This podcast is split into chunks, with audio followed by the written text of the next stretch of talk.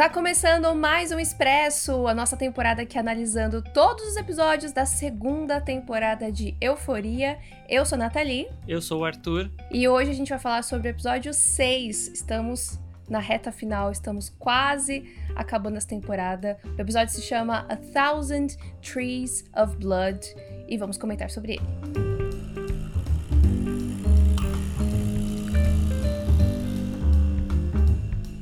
Antes da gente começar, se você está gostando de acompanhar as nossas análises de euforia, você deveria fazer, sabe o quê? Ouvir os outros podcasts do Tênis Verde, porque todo sábado tem é, episódio da gente comentando sobre algum filme, alguma série, algum lançamento, algum tema da cultura pop. Então, se vocês gostam das análises aqui da, da série, vocês vão gostar também dos outros episódios. Ouçam lá é, e sigam a gente nas redes sociais, tênisverdecast, para não perder os nossos outros conteúdos no Twitter, no Instagram e no TikTok.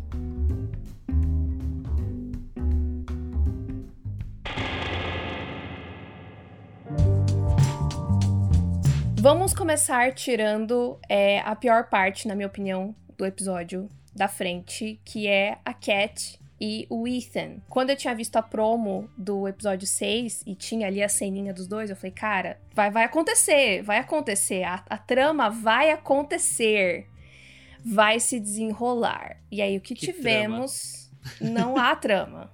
O que tivemos foi essa cena tenebrosa. E aí a gente vai ter que falar sobre um assunto que a gente tentou fugir por essa temporada inteira, mas a gente vai ter que trazer à tona que é a tal da fofoca, né? Da treta e de bastidores que possivelmente está rolando entre o Sam Levinson e a Barbie Ferreira, né, que é o criador da série e a atriz que interpreta a Cat. Aparentemente, segundo as más línguas, rolou algum desentendimento entre os dois é, durante as gravações dessa temporada. É, porque a Barbie estaria insatisfeita com o. O rumo? Com o rumo da personagem, exatamente. É, agora, o que não dá pra gente saber é. Ela estava insatisfeita com o rumo, então picotaram a personagem ao longo da temporada e ficou essa bosta?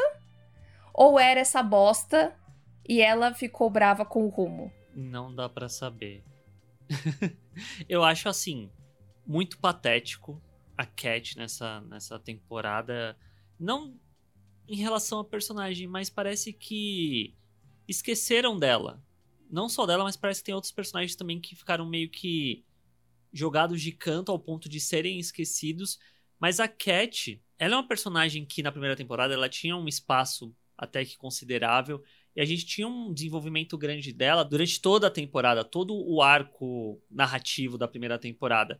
E essa segunda, eu acho que tem alguns pontos muito estranhos em relação a Cat, porque ela pouco aparece, mas também, de um certo ponto, não dá exatamente para culpar o Sam Levinson, ou talvez dê, porque tem muitos episódios que a gente se foca muito na Rue e fica muito ali, principalmente nos conflitos dela, e todos os personagens adjacentes acabam sumindo também, não é só a Cat em questão. Mas como, ao meu ver, a Cat já não tem tanto, quando tiram ela, tem menos ainda. E aí o que me deixa mais bugado da cabeça é que sempre que termina de passar um episódio no domingo, sai um videozinho ali dissecando o episódio, com os atores comentando e tal. E na hora que a Barbie Ferreira senta e fala, não, porque o arco de desenvolvimento da Cat na temporada, eu ficava, minha filha, não tem arco! O que, que você tá falando? Tipo, é, eu tô gritando porque eu realmente fiquei. A editora que lute depois com o grito. eu, eu fiquei deveras, tipo, incomodado com isso, porque a forma como ela fala e o outro ator fala lá, parece que tem, tipo, muita substância ali no que eles estão desenvolvendo. É. Mas onde tá tudo isso?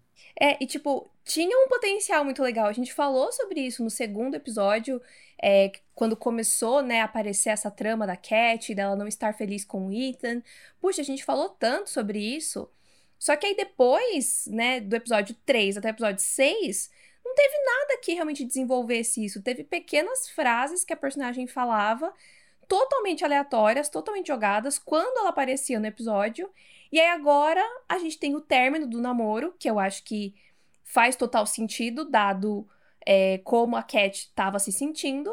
Só que a forma como é feita é ridícula. Para mim não faz sentido com a personagem, tipo, eu entendo que ela tá passando por uma dificuldade, Mas a, a, esse negócio todo dela criar uma mentira e não sei o quê, e tentar fazer com que ele termine com ela, só que, tipo, usando uma doença, sabe? Tipo, gente, isso não. Não. E não é que assim, porque. É, deixa eu só me, me, explicar em relação a isso, porque Euforia tem personagens com. É, que, que fazem escolhas completamente duvidosas. Tá tudo certo. É, na verdade, não tá tudo certo, mas enfim, a série é assim. Só que o problema é que, para mim, essa esse mau gosto da Cat não faz sentido para ela, e aí fica meio jogado. E se fizesse sentido, a gente não viu a construção para esse ponto. Tipo, a personagem mudou, então ela vai fazer isso. Mas a gente não viu. É tão Sim. pouco que a gente tem da Cat que a imagem que a gente tem da personagem é o que a primeira temporada deixou. A gente não sabe como é a personagem dentro da segunda. para chegar nesse. nisso que ela acaba falando nessa parte do episódio. E aí é só tipo, mas gente, o que aconteceu? Assim como eu acho até mesmo que a questão do, do Ethan, eu sinto que falta também história pro personagem. Sim. Porque eu acho que de, deveria ter tido alguma coisa nele ou focado nele nesse, nessa segunda temporada. Porque você vê que na hora que eles estão conversando ali, ele fala sobre ele ter faltado ao ensaio, que parece que é uma coisa importante para ele. O lance dele ter falado que ele tinha participado lá do teste para peça que a Cat meio que ignorou também. Então são dois personagens que são vazios nesse ponto da história. E aí quando eles falam tudo que eles estão falando, a gente não sente nada. Sim. Eu gosto muito da segunda temporada como um todo, mas se tem um ponto de frustração, fica muito em relação a Cat e o Ethan.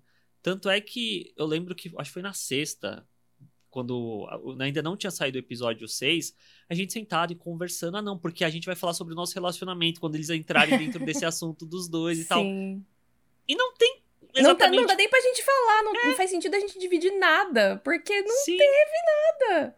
Sim, eu acho que a, a, gente falar sobre a gente ia ser mais profundo do que a série fez falando sobre os Sim, dois. Com certeza. Aí os fofoqueiros de plantão vão ter que ficar. vão morrer com essa fofoca aí, porque.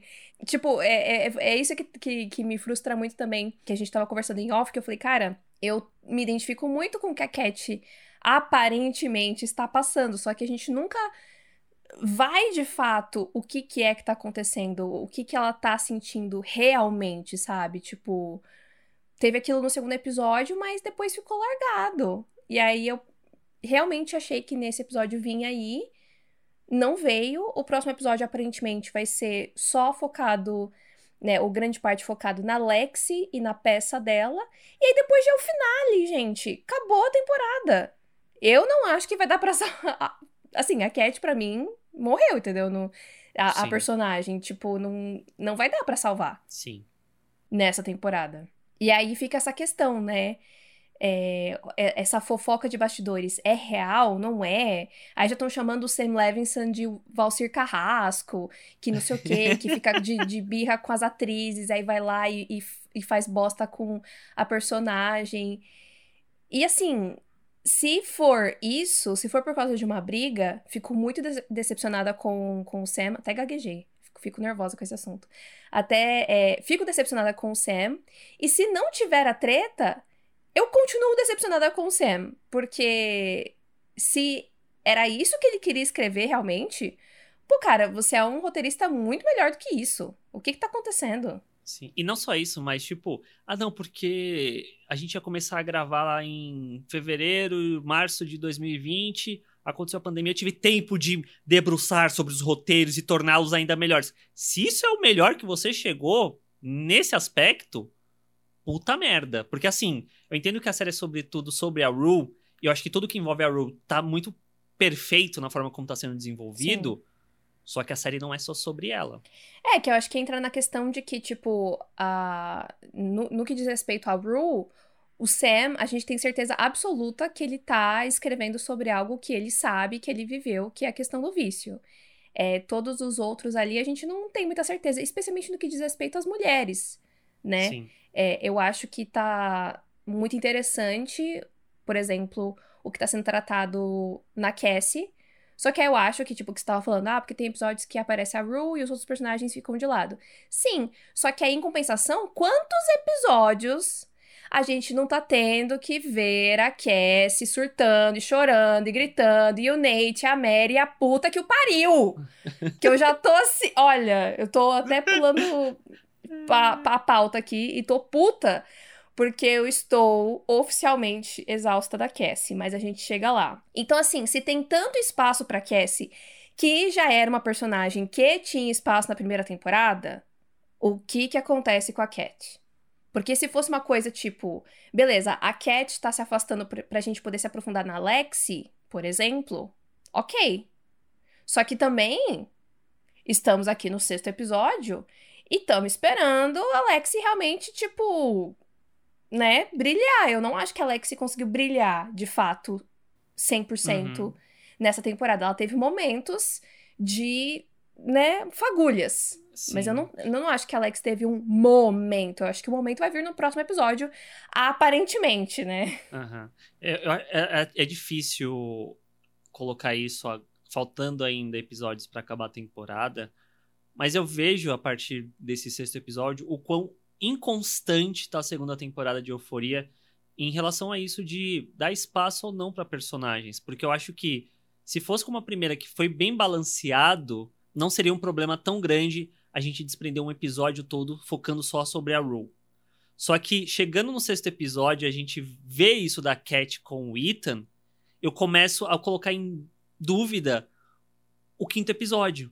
Eu não, eu não questionaria o episódio 5. Eu questionaria esse excesso de Cassie e Nate, por exemplo, porque eu acho que beleza, querem desenvolver esse relacionamento e essa, essa treta toda nessa temporada? Show, vamos desenvolver.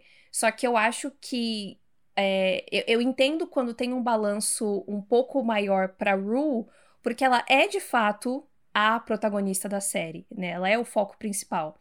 Agora, todos os outros, para mim, Nathalie, eles tinham que dividir o espaço. E para mim, não está dividido de maneira igual, nem.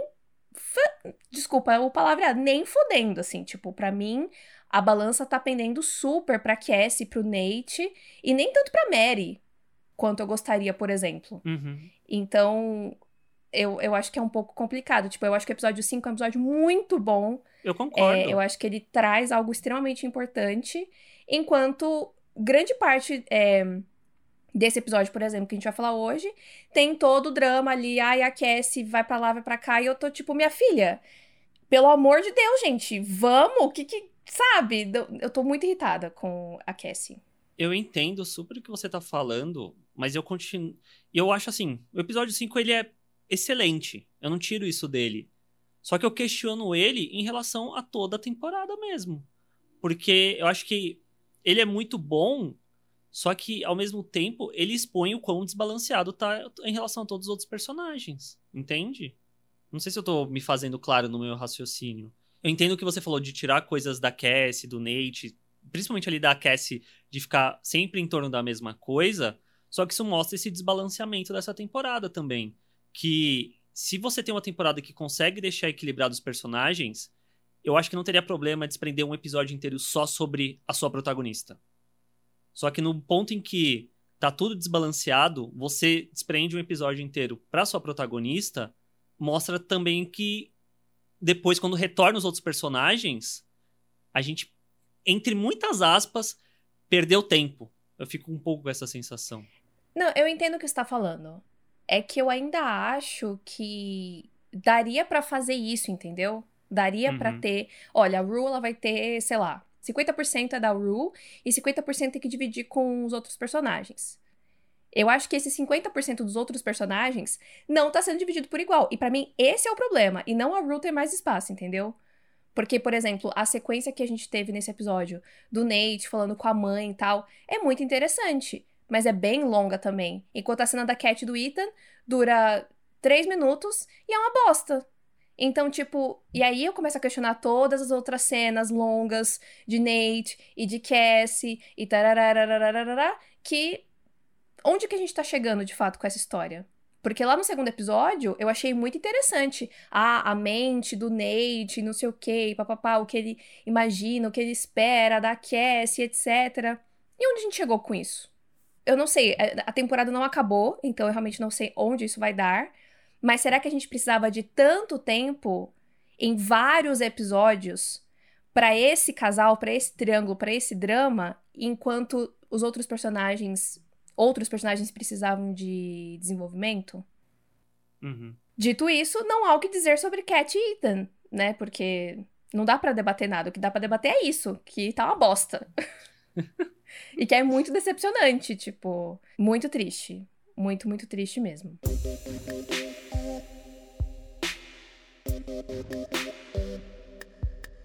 Bom, então vamos falar agora da protagonista.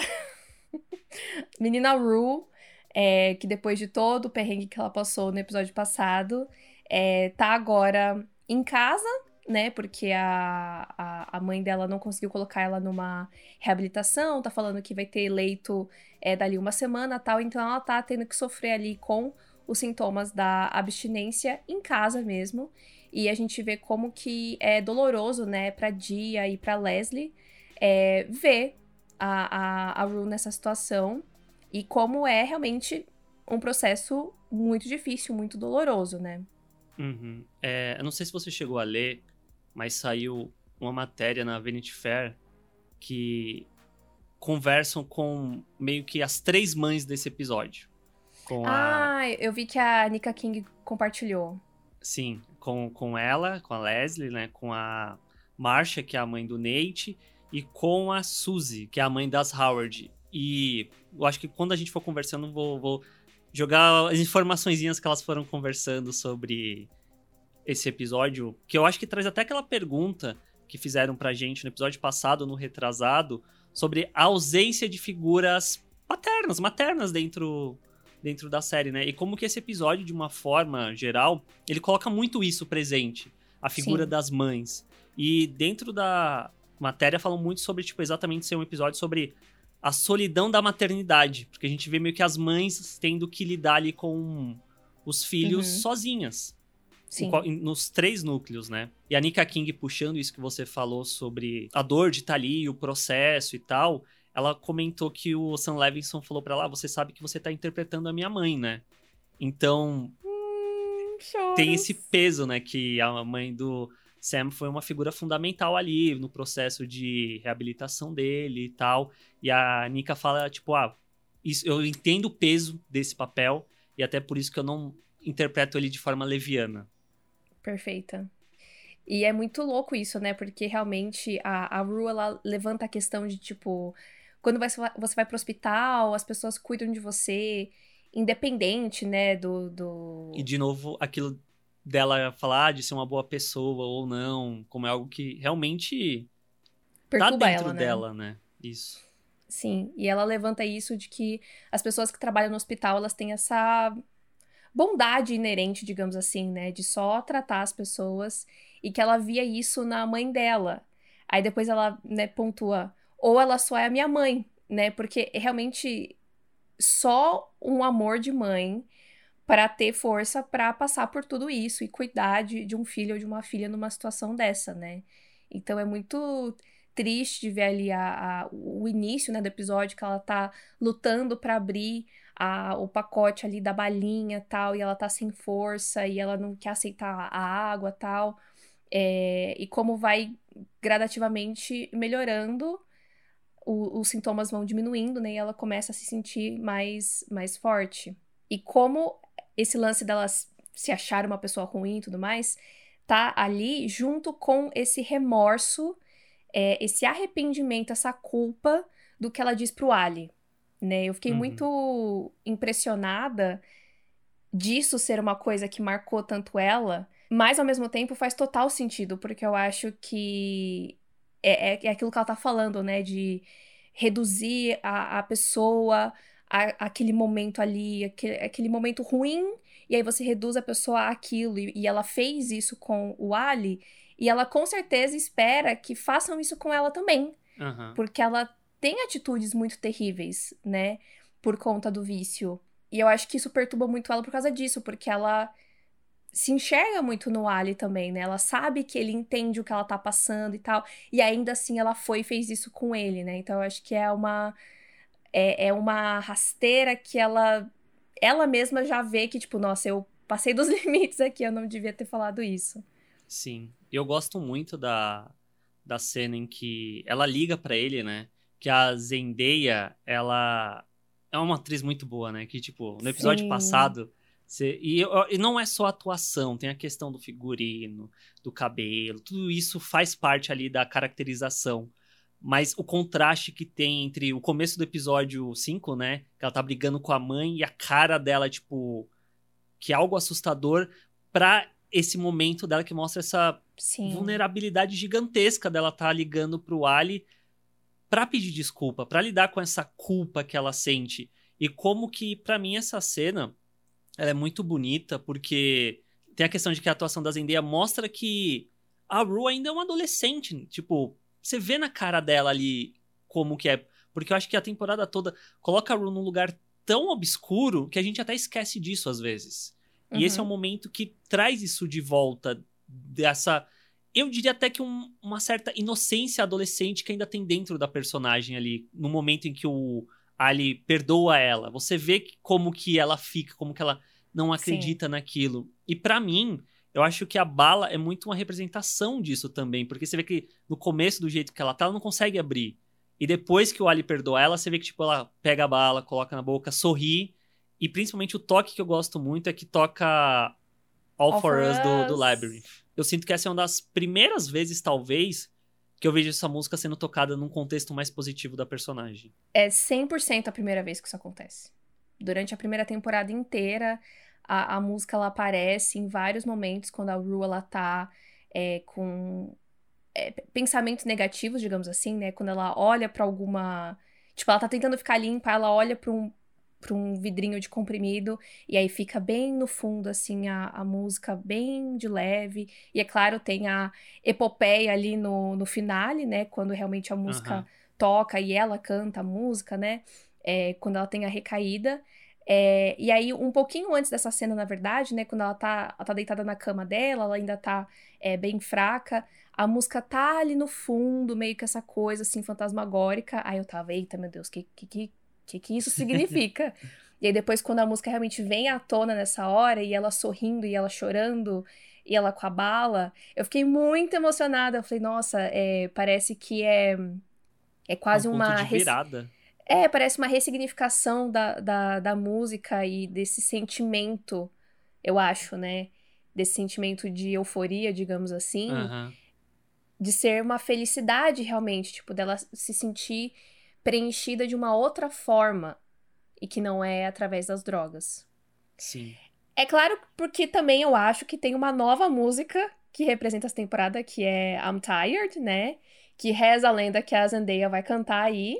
Acredito que no finale novamente.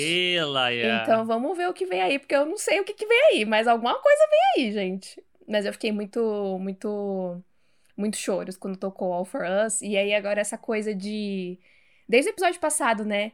De aparecer o título da série uhum. sem ser na tela preta. De aparecer na, na, na Rue, né? Vamos ver se isso vai se manter até o, o, último episódio. E bom, depois que ela é perdoada, né, pelo Ali, é, ele vai lá na casa da, das Bennett para jantar e a Rue diz, né, que ele só aceitou se ele pudesse cozinhar para todo mundo, não sei o que, tá, tá, tá. E eu achei muito fofo que a Leslie tá toda arrumadinha, tá? Eu falei, hum, vem aí, né? Vamos ver. E uhum. é muito legal a presença dele ali, né, e das coisas que, que ele traz à tona, especialmente o que diz respeito a Dia, né, que tá super quietinha ali, né, meio sempre receosa, acuada. Eu vejo muito a Dia nessa temporada como. Eu sinto que ela tá um pouco mais madura, mais calejada também. E mais machucada. É... E mais desacreditada também, né? É difícil para ela agora, tipo, a Ru chegar e falar, não, porque eu vou ficar limpa tal. Quantas vezes ela já não ouviu isso, né? Sim. E é muito interessante o Ali trazer isso à tona de tipo, tá tudo bem você se sentir dessa forma. É uma uhum. situação difícil para você também. Você tem direito de ter os seus sentimentos. De ter raiva do que tá acontecendo, né? Que é uma questão que a série, talvez de forma inconsciente, talvez de forma consciente, coloca a Dia nesse segundo lugar, né, dentro da família. Porque é muito sobre a Rue, cuidado com a Rue, tem que estar tá todo mundo ali o tempo todo pra Rue. Mas quem tá ali pela dia necessariamente, né? Sim. Eu acho que o Ali é a pessoa que enxerga isso. E ele Uhum. aponta e fala: olha, tá tudo bem você sentir raiva. Não é um sentimento ruim, porque é quem você é, e tudo bem você sentir isso em relação à sua irmã. Ao mesmo tempo que depois ele pontua pra, pra Leslie, né? Tipo, olha, você tem que encher essa garota de amor também. Porque Sim. eu acho que é também aquilo muito de focar-se no problema e esquecer de quem tá ao redor dele também, né? Eu achei muito legal. Eu gostei demais de ver o Ali com elas e essa pequena família ali, né? Os quatro juntos. Já fiquei, gente, por favor, faça acontecer. Eu tô muito feliz com isso. Eu achei muito legal, muito legal mesmo. E eu acho que o Ali também, por ter, acho que ele tem umas duas filhas também, tá? Eu acho que ele deve Aham. também é, enxergar isso de, de uma outra forma, né? E aí, uma outra coisa que, que é, reforça isso, nesse sentimento da Dia, é depois, lá no final do episódio, quando ela pede pra dormir com a Rue e tal. E a Rue fala: Ah, eu sinto que eu não te conheço, não sei o que tá acontecendo mais na sua vida tal. E ela fala: Ah, quando você voltar eu te conto. Então, é, dá pra ver isso, que ela tá se protegendo, né? Ela não, ela tem medo de se abrir nesse momento. É, e é muito, é muito por causa da Dia, mas por outras coisas também desse episódio, que o título desse podcast é, é A Confiança é um Espelho, porque depois que quebra, é bem difícil de remendar. E mesmo remendado, você ainda às vezes enxerga aquilo que aconteceu, né? Eu acho que a Dia tá muito nesse lugar de eu quero acreditar, mas eu tô muito machucada ainda pra me abrir, né? E de, e de confiar que agora vai dar certo. Uhum. E só pra gente encerrar a parte da Rue, é, o episódio encerra com uma ligação, né, da Leslie é, tentando é, marcar lá a reabilitação pra Rue e tal. E. Nossa, que, que cena dolorida, né? Da, da, deles falando que, que não tem lugar, né, pra reabilitação, só pra desintoxicação. E ela fala: não, mas isso não é o suficiente, você não conhece minha filha. Ela enfim, vai tirar a própria vida se, se ela não ficar realmente na reabilitação. É, e o desespero dela, né? Sim. Você acha que a, a Ru tava acordada? Eu acho que não. Pra mim, a, a, a sensação que ficou era justamente desse contraste. De tipo. Por mais que a Rue passe por todas essas questões e tal, ela ainda é uma jovem, ela ainda é uma adolescente, e a, e a responsabilidade eu acho que ainda pesa muito em cima da mãe. E a mãe que perde o sono enquanto, né, passa a noite inteira procurando pela filha, como foi no episódio passado. E agora, enquanto a filha tá lá dormindo tranquila, ela tá lá chorando desesperada, tentando é, marcar e tal. Então, pra mim, foi mais, foi mais isso. Foi esse contraste de, tipo... A mãe nunca dorme, né? A mãe nunca descansa. A mãe tá sempre... Sim, sim.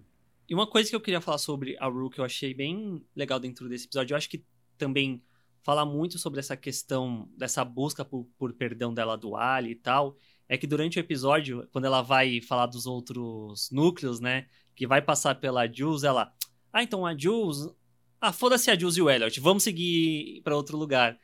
E, tipo, tem esse tonzinho cômico, mas eu senti também muito de um lugar que a Ru não está disposta ainda a lidar desse processo dela de perdão e tal. Eu acho que tem a questão do Ali que você falou que é muito importante para ela no momento, mas eu acho que ela lidar com o perdão da Jules vai ser algo que vai exigir mais dela. Então, acho que só ela falar não vamos falar sobre ela agora já tem muito isso carregado para mim. Com certeza. Concordo super.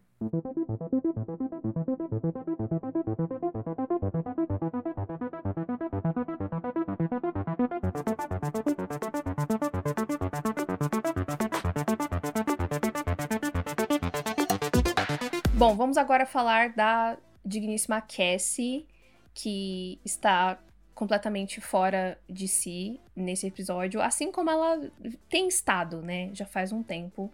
Como eu já falei aqui antes, né?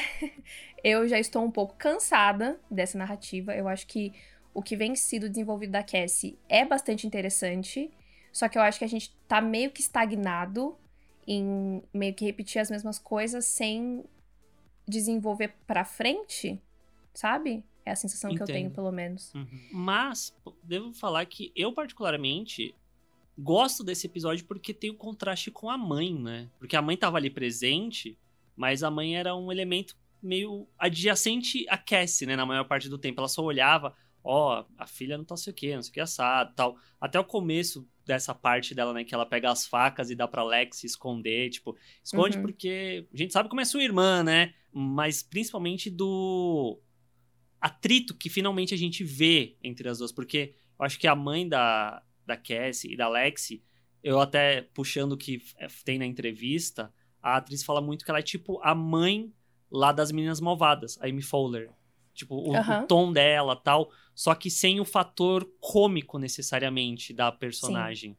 Eu acho que dentro dessa sequência a gente vê muito isso, como que a mãe, cada vez mais, pelo menos dentro desse episódio, ela vai ficando de saco cheio da Cassie. Assim como eu. eu tava 100% Team Sus, assim, tipo, minha filha. Uhum. E ela tentando. O que tava me irritando muito é ela tentando justificar. Ela falando, não, mas eu não, eu não fiquei com ele quando eles estavam juntos. Cassie, meu anjo. Não importa. Sim. Não importa. Ele ainda é o ex da sua melhor amiga. Você ainda escondeu isso dela.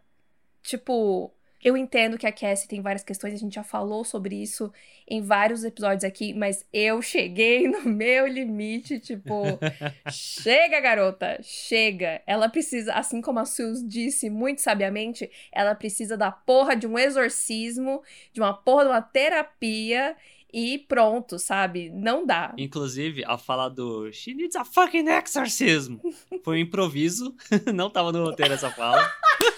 Perfeita! Só, só que a atriz falou que, tipo, ela não pode levar todos os méritos porque isso era uma coisa que a mãe dela falava o tempo todo. Então ela ah. meio que ah. trouxe isso que a mãe falava pra dentro da, da sequência, Muito sabe? bom, muito bom, perfeita. Nossa, eu acho que coube, assim, perfeitamente nessa cena, porque ela tava realmente... A Cassie perdeu totalmente as estribeiras. E, e o que me deixa muito triste é que ela ainda tava preocupada de ir atrás do Nate. Do Nate, sim. Isso a gente já conversou várias vezes, mas isso você não sente que também diz muito sobre essas inseguranças que a personagem tem? Sim. Sim, com certeza. Então, até num ponto em que é colocado na balança uma amizade com uma melhor amiga de não sei quantos anos versus o carinha que deu atenção para ela de uma forma toda quebrada por cinco minutos, o carinha, pelo jeito, tem mais peso do que a amizade para ela. É muito só pulando um pouquinho pra frente, né? Quando tem a. Quando a Mary tem aquela conversa com a patroa dela, né? A Samantha, que, que a Samantha fala, tipo, é, o, o que, que ela acabou fazendo isso com a amiga dela, né? Ela fala, ah, ele me deu a quantidade exata de atenção no momento errado. Eu acho que isso é 100% Cassie e Nate. Sim. Só que eu fico, assim, eu fico numa sei lá, numa sinuca de bico, tipo, gente, o que que vai, o que que precisa acontecer, né? Vamos descartar a terapia, porque a gente já, esse navio já, já zarpou nessa série, né? Ninguém faz terapia, é, ninguém vai procurar terapia. O que que precisa acontecer para que esse evoluir nesse sentido, sabe? Tipo, lidar. Eu acho que o que falta é ela lidar com, com esses sentimentos que ela tem, né? Mas você não acha que talvez o fato dela, no final, ir com o Nate pode ser um começo disso, porque quando ela sai, você vê que a mãe tá sentada, né? E a mãe não, não tem nenhuma ação, nenhuma reação. Tipo, Sim. Tipo, ela só olha e, de novo, puxando o que tem lá na matéria, a atriz fala muito que eles gravaram várias vezes essa cena, até pra, tipo, pegar olhares diferentes para chegar num ponto que era meio que o que o Sam Levinson queria, que é um olhar não necessariamente de cumplicidade, mas é um olhar de uma mãe olhando para uma filha e meio que realizando de que ela precisa fazer seus próprios erros e entender com seus próprios erros. Sim. E talvez esse seja o começo da, da Cassie para entender os próprios erros. Tanto é que quando ela tá junto com o Nate no quarto, a reação que a gente imaginaria, ela é abraçar ele, tá toda feliz e tal.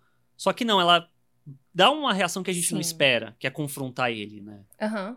É, e o fato. O, quando ela falou em voz alta, tipo, eu, eu destruí toda a minha vida por você, é interessante, né? Porque, tipo, ela tem essa consciência.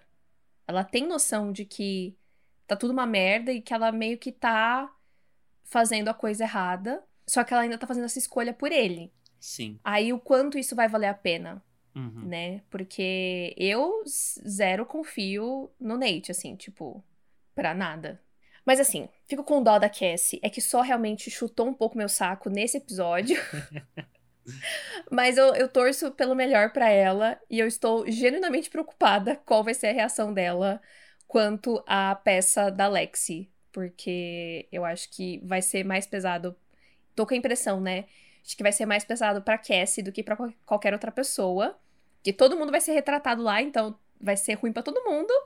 Mas eu acho que a Cassie vai tomar o, a, a bomba maior. Vamos ver.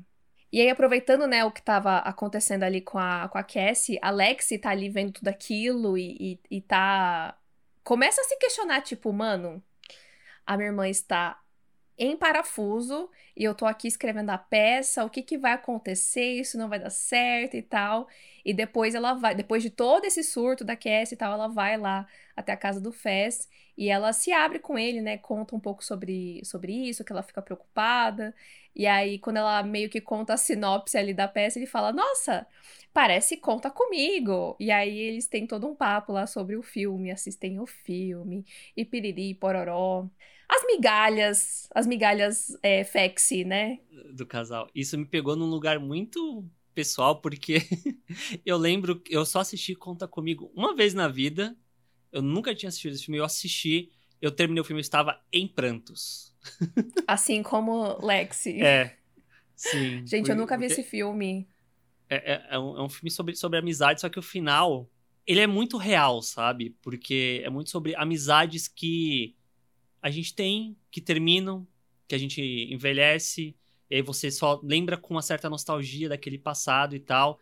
Então, eu lembro que eu assisti bem mais novo, acho que uns 10, 10 anos atrás, até mais, dependendo. E era um momento ali que eu tava saindo do colégio, né? Daquelas amizades e tal. E aí, quando eles começam a cantar a música também, eu falei, meu Deus! Que bonito! Eu não chorei, mas eu fiquei bem tocado, porque eu achei muito bonito. Cadê o beijo?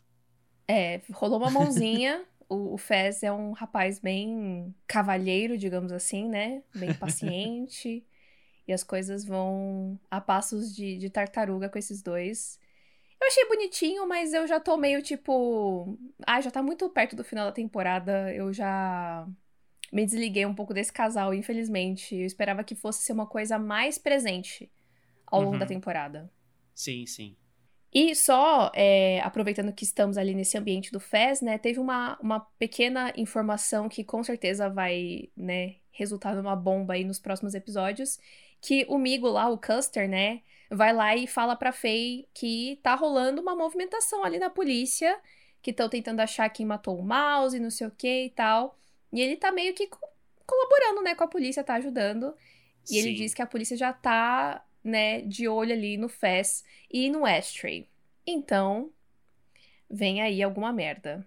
Fesco morre confirmado. Essa teoria que tá aí desde o começo. Ai, meu Deus. Eu já tô quase tipo, ai, vai logo. Se é pra matar, mata logo. Vamos acabar logo com isso. Já tô nervosa. Aham. E lá na- no primeiro teaser que foi lançado da série, quando anunciaram a data, é, tinha uma imagem de, de polícia entrando em algum lugar me parecia muito a casa do Fez. É, então, acho que ainda vai rolar algum babado, porque essa imagem não aconteceu.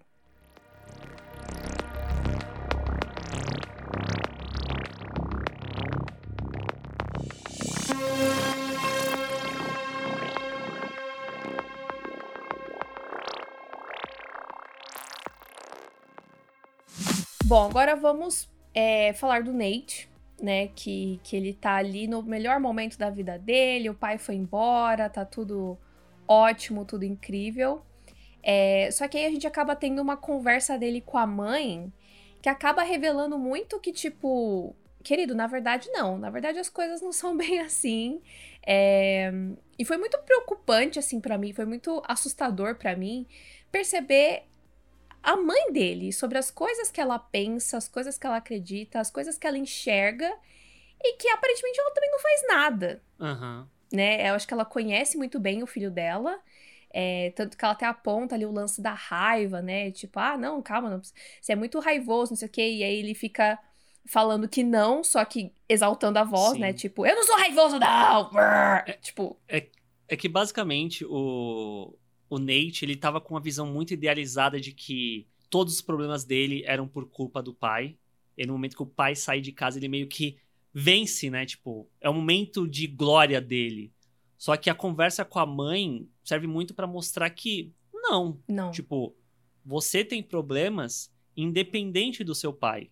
Ele pode ser a fonte de vários deles, mas não é porque ele não tá mais entre a gente que esses problemas sumiram, não é mais porque ele não tá entre a gente de que eu vou te amar incondicionalmente, talvez, né? Tipo, eu vejo o que você tem também Sim, sim. e eu não vou fazer vista grossa pra isso, como aparentemente ela já fez muitas vezes antes.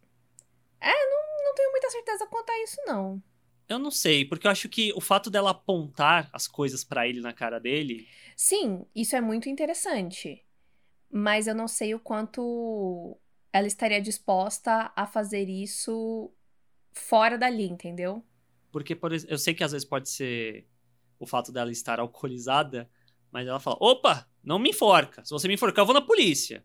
Uhum. É, eu não sei se ela faria isso de verdade.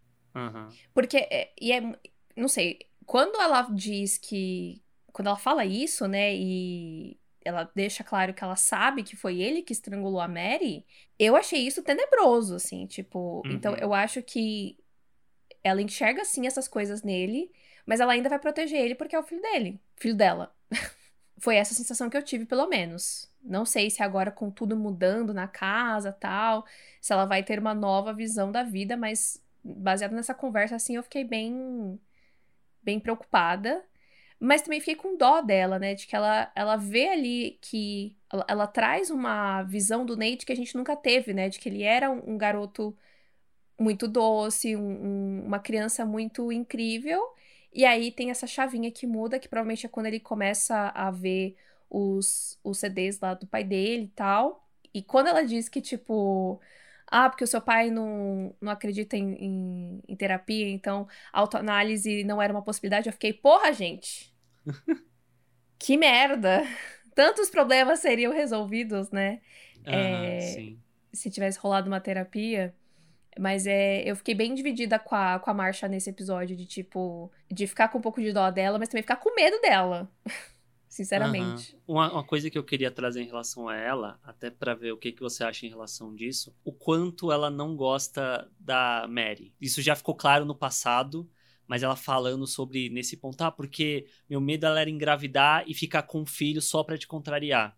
E será que também não talvez seja um pouco ela se vendo na Mary em relação ao que ela teve com o Cal no passado? Eu acho que pode ser sim, porque por mais que a Marcia diga que não gosta, né, da Mary, que ela prefere a Cassie, por exemplo, e com certeza é por causa daquilo que a gente, né, já, já comentou lá no segundo episódio, né, da, da Cassie ser mais passiva de uma forma geral, né, na vida dela, e a Mary não, eu acho que faz muito sentido isso que você falou. Eu acho que do que a gente vê, né, da Marcia jovem, ela era muito Aham. né? Faz, faz, acontece, não sei o quê. Agora, se foi a intenção dela ter ficado com o bebê, né? Pra, enfim, causar algum problema pro Cal, aí eu já não, não, dá sei. pra saber. Uhum. É. Mas eu sinto um pouco de preconceito também da parte dela, sabe? Tipo, da, da, da Mary ser do jeito que ela é, e aí a Cassie é a boa garota loirinha de olho azul, sabe? Entendi. Faz, faz sentido.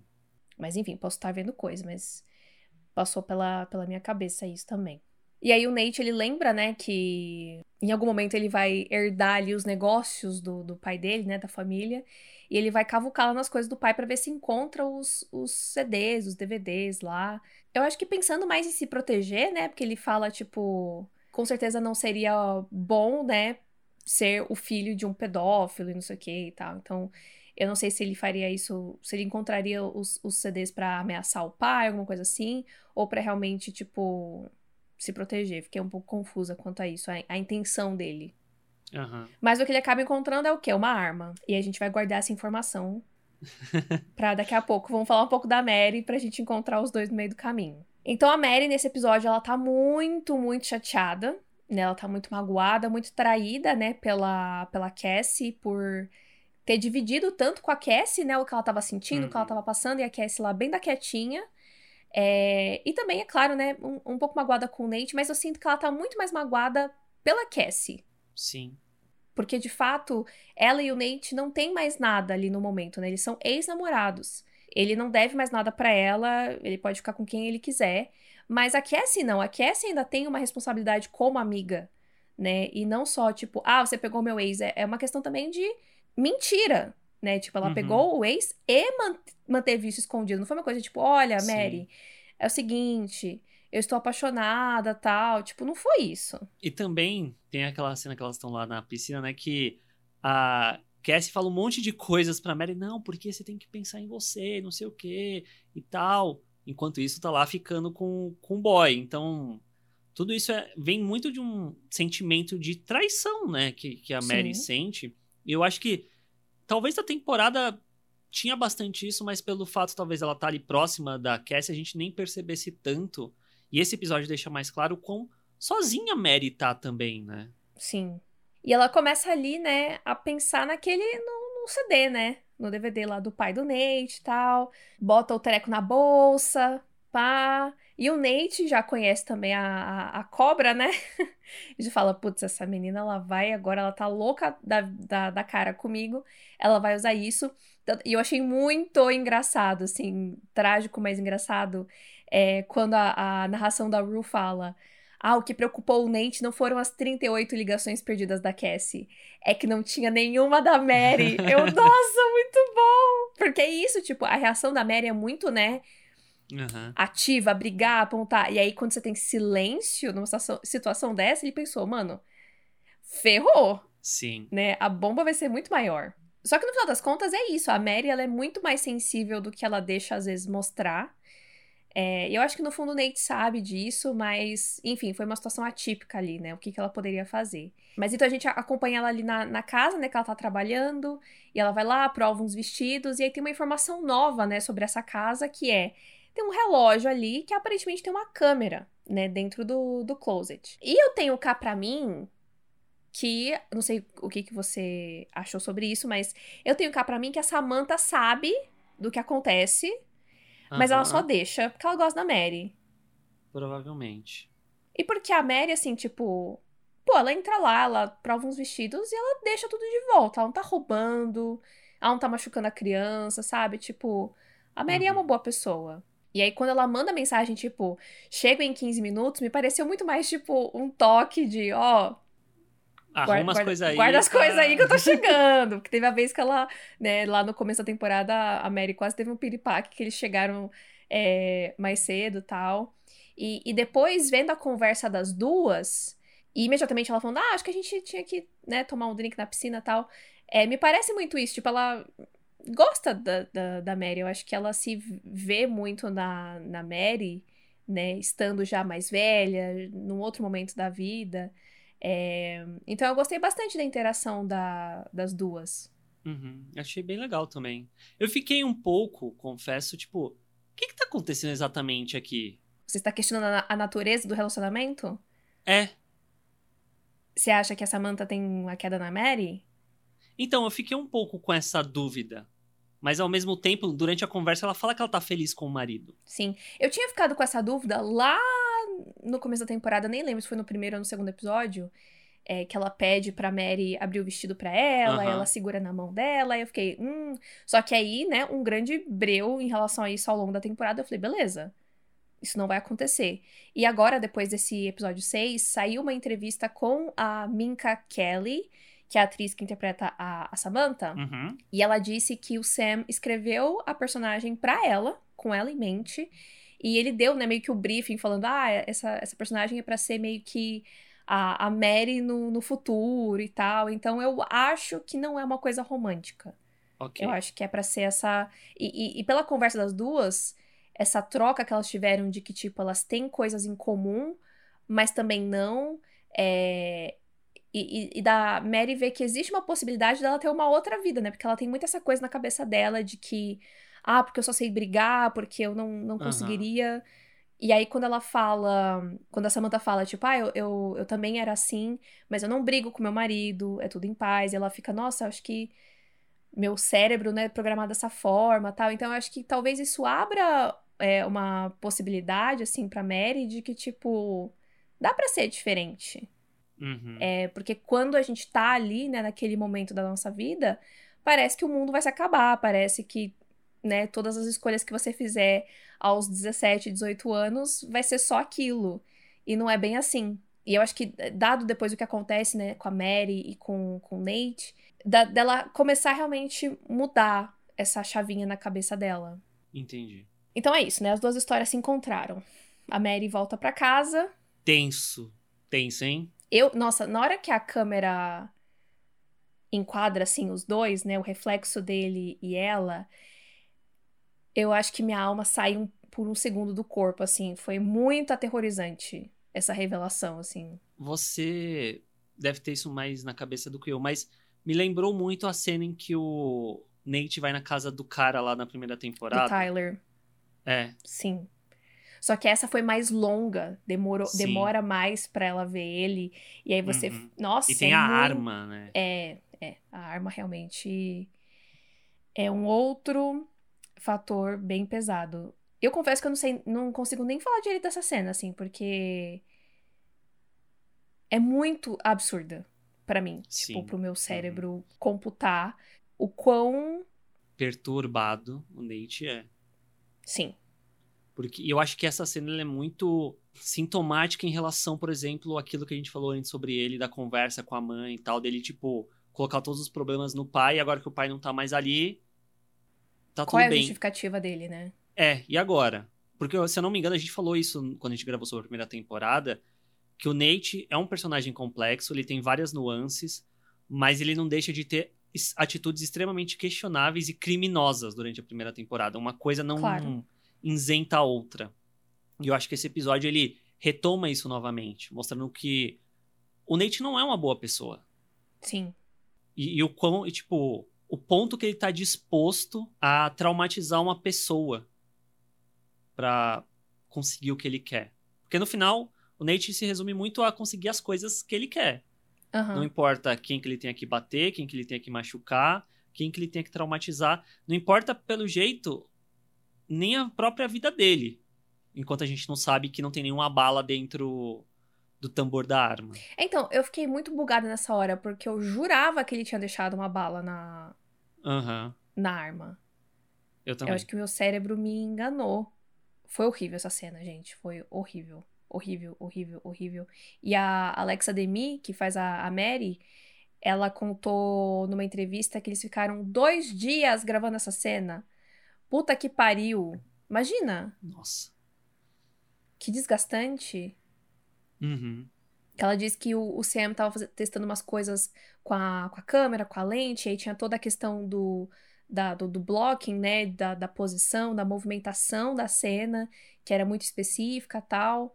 Dois dias nesse, nesse ambiente, nossa, tenebroso. Os bichinhos são, são fortes, viu? Uhum. E eu acho que dentro de Euforia, acho que a gente nunca viu a Mary tão Acuada. é. Tipo, tem aquele momento na primeira temporada, né? Depois que o Nate machuca ela, enforca ela, é, que é muito forte, que é muito impactante. Mas aqui eu acho que realmente ela. Porque ela tá numa situação completamente desesperadora. Sim. Completamente desesperadora. Eu acho que deve ser o ponto de ruptura final entre, entre eles, né? Espero muito que sim. Eu acho que a, a. Eu sempre torci muito pra Mary deixar ele e tal, mas agora, assim, tipo. Se ela perdoar isso, pelo amor de Deus. Não. Uhum. não tem salvação, mas eu acho que realmente, até pela reação dela depois, né, quando ele vai tentar falar, não, desculpa, e ela já, né, tira a mão dele e tal, eu acho que realmente é isso. Sim. Acabou. E eu acho que ele sabe disso. Pela própria reação dele de ligar pra Cassie e tal, acho que ele sabe que. Primeiro que tem a questão de que a Mary descobre, né? De tudo que tava acontecendo. Ele fala pra mãe dele. Ah, ela nunca mais vai falar comigo tal. Ele sabe disso, mas eu acho que de- depois dessa situação, assim. Acho que ele sabe que ele ultrapassou um, um limite ali que, que não dá mais.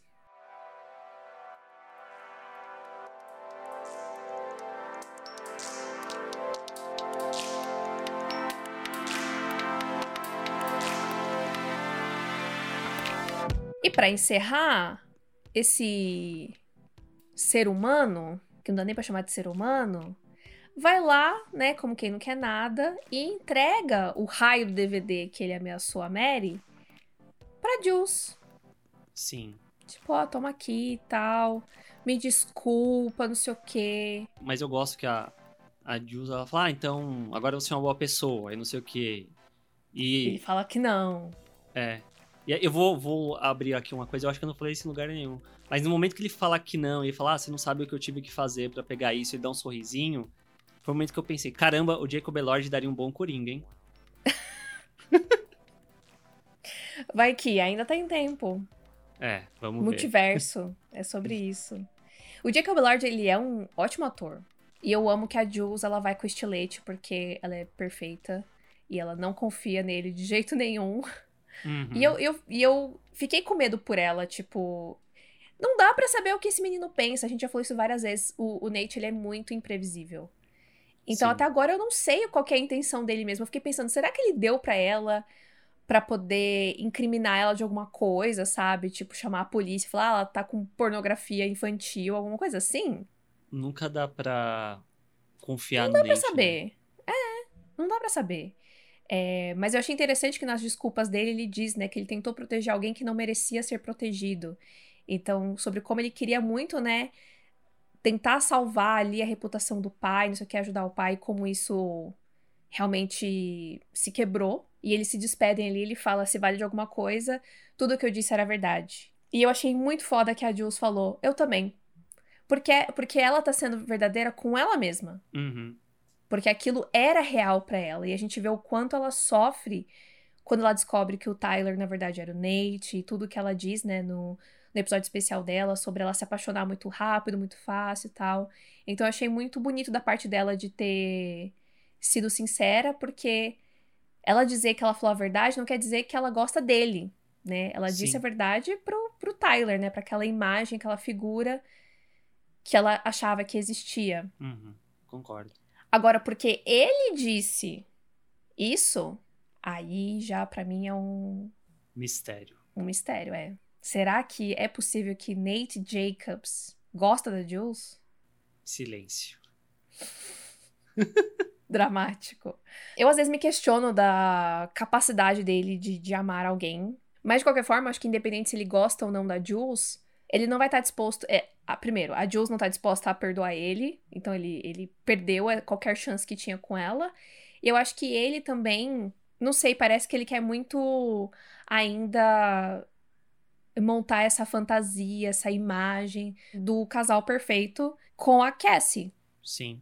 Eu acho que nada dele se resolveu. Tem muita coisa ah, ali ainda. Isso com certeza. Então acho que isso, dessa busca pela imagem de um casal perfeito, é só mais um sintoma disso.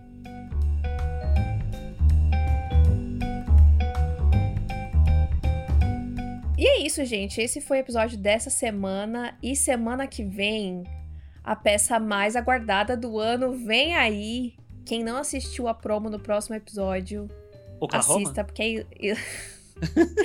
assista porque é hilário. Semana que vem promete. E é isso, e estaremos aqui para comentar e dissecar esse trabalho de Lexi Howard, escritora, diretora, e acho que atriz também, acho que ela vai atuar na série, na, na série, na peça.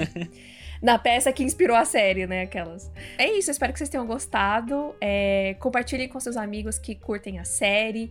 Sigam a gente nas redes sociais, sigam a gente no seu agregador de podcasts favorito e ouça também os nossos outros episódios sobre outros assuntos variados aqui. É, se você gosta das análises de euforia, você vai gostar dos outros episódios também. E dá uma classificaçãozinha pra gente no seu agregador. Normalmente tem lá o lugar para dar umas estrelinhas você puder dessa avaliação positiva, ajuda a gente a chegar a mais pessoas também. Nos ouvimos semana que vem, então. Tchau! Tchau!